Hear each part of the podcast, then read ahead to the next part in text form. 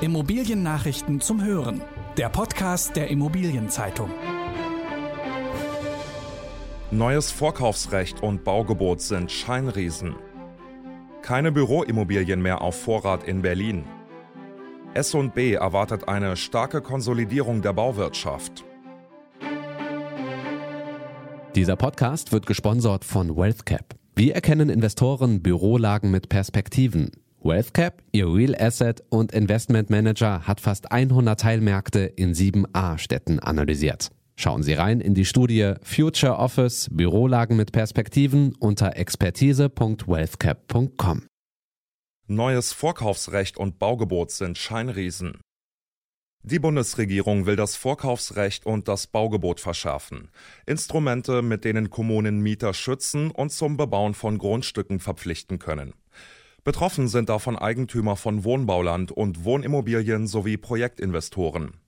Unter ihnen besteht nun die Sorge, dass ihr Geschäft zum politischen Spielball werden könnte. Immerhin gibt es spektakuläre Beispiele.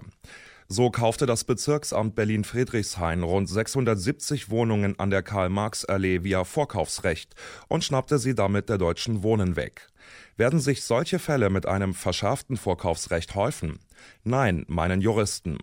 Allein schon, weil die Kommunen kaum Personal und Geld dafür haben.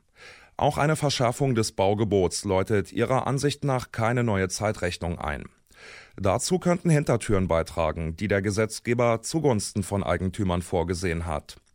Bevor Kommunen ein Baugebot aussprechen können, sollen sie etwa künftig eine Satzung zum angespannten Wohnungsmarkt erlassen. Unterm Strich entpuppen sich die beiden geplanten Baurechtsparagraphen daher als Scheinriesen. Je näher man sie betrachtet, umso kleiner werden die Auswirkungen. Keine Büroimmobilien mehr auf Vorrat in Berlin. In der Bundeshauptstadt dürfte es künftig keine spekulativ erstellten Bauprojekte mehr geben. Das ist zumindest die Einschätzung zahlreicher Berliner Büroflächenmakler. Was derzeit im Bau ist, wird aber noch fertiggestellt. Und so kommen alleine in diesem Jahr mehr als 550.000 Quadratmeter Bürofläche auf den Berliner Markt, die noch nach Nutzern suchen. Dass es die auch nach Corona noch geben wird, davon sind die Makler überzeugt. Nach ihren Einschätzungen wird dann rund die Hälfte der Berliner Büroangestellten wieder jeden Tag am Firmenschreibtisch sitzen.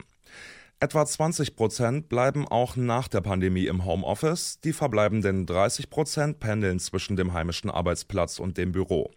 Das ist zumindest die Einschätzung aus dem Maklerhaus Collier. SNB erwartet eine starke Konsolidierung der Bauwirtschaft. In den nächsten zehn Jahren wird sich die Bauwirtschaft stärker verändern als in den vergangenen 100 Jahren. Zu dieser Einschätzung kommt die Unternehmensberatung SB Strategy nach einer Umfrage unter 500 Betrieben. SNB geht davon aus, dass sich die stark fragmentierte Baubranche konsolidieren wird. Bis zum Jahr 2030 könnten mindestens 60.000 Handwerksbetriebe schließen oder übernommen werden, ebenso rund 4.000 Hersteller und Baustofflieferanten. Betroffen sind wohl vor allem kleine Firmen mit weniger als 20 Mitarbeitern. Ihnen fehlen laut SB Technik und Personal, um die Herausforderungen zu bewältigen. Als Treiber der Marktkonsolidierung haben die Berater das Zusammenwirken von Klimaschutz, Digitalisierung und Fachkräftemangel ausgemacht. Corona-Krise lässt Fondsrenditen schrumpfen.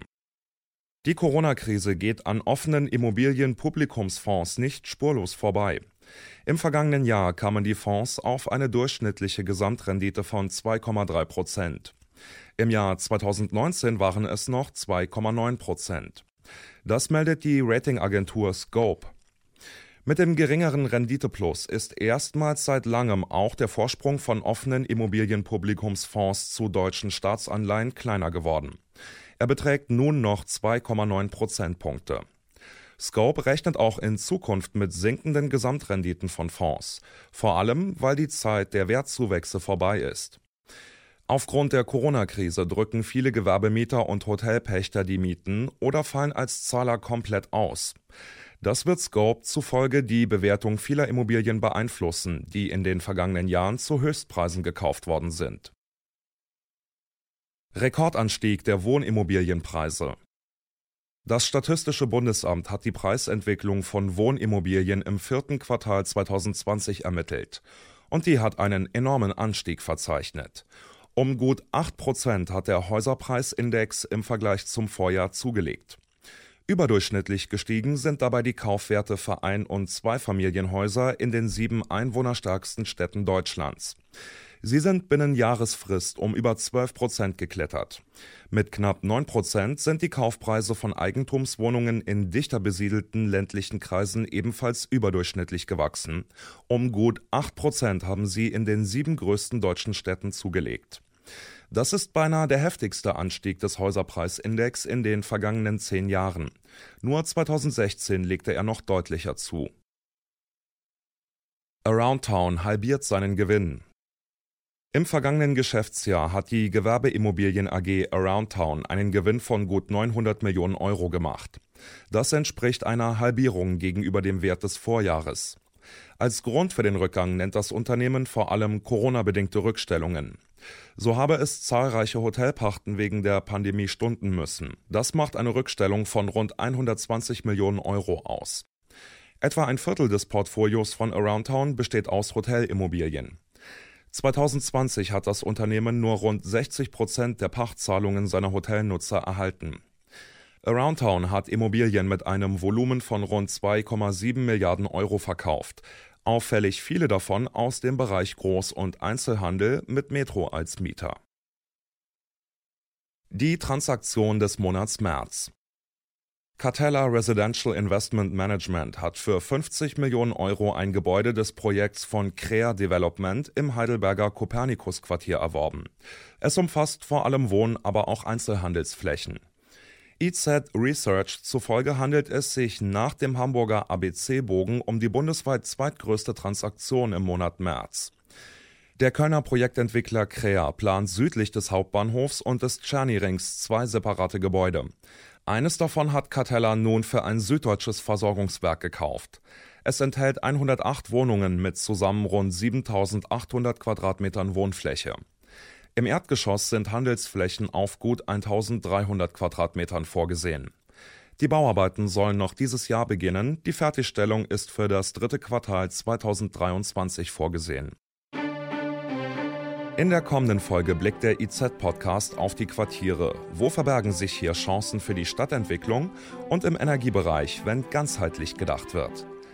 Das waren die wichtigsten Schlagzeilen der Woche aus der Immobilienbranche. Redaktion Thorsten Kahl, Stefan Merkle und Christine Rose. Alle News gibt es zum Nachlesen in der aktuellen Ausgabe der Immobilienzeitung. Jetzt 10 Euro sparen mit dem Schnupperabo. Mehr Infos unter iz.de slash Schnupperabo.